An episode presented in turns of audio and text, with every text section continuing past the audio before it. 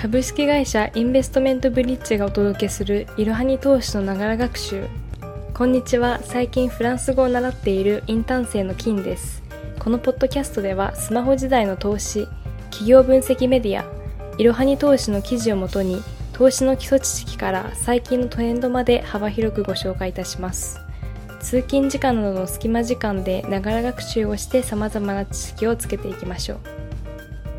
今日は週末エピソードです今週放送した内容の重要なポイントを復習していきましょう月曜日はおすすめの不動産投資型クラウドファンディングはメリット、デメリットや仕組みを解説という記事をご紹介いたしました。重要な3点を復習しましょう。1、不動産投資型クラウドファンディングでは、少額から不動産投資ができる。2、不動産運営の手間がかからないので気軽に始められる。3、比較的リスクは低いので、投資初心者にもおすすめの3点です。水曜日は ESG 投資、NFT 仮想通貨についてのいろはにクイズでした。クイズには正解できましたでしょうか詳しくそれぞれの内容を振り返りたい方は、エピソード132をご視聴ください。金曜日はメタバースと仮想通貨の関係は？NFT や関連通貨まで初心者向けに解説という記事をご紹介いたしました。重要な3点を復習しましょう。1、メタバースに NFT や仮想通貨を用いることで安全性、透明性の高い取引が実現する。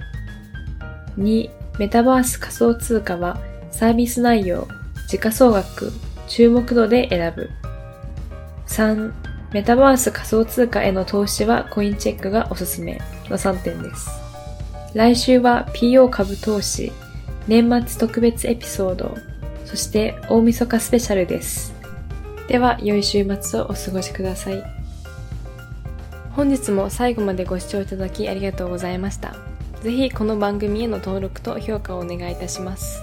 ポッドキャストのほか公式 LINE アカウント、Twitter、Instagram、Facebook と各種 SNS においても投稿しているのでそちらフォローもよろしくお願いします。ローマ字でアットいろはに投資です。また株式会社インベストメントブリッジは個人投資家向けの IR 企業情報サイトブリッジサロンも運営しています。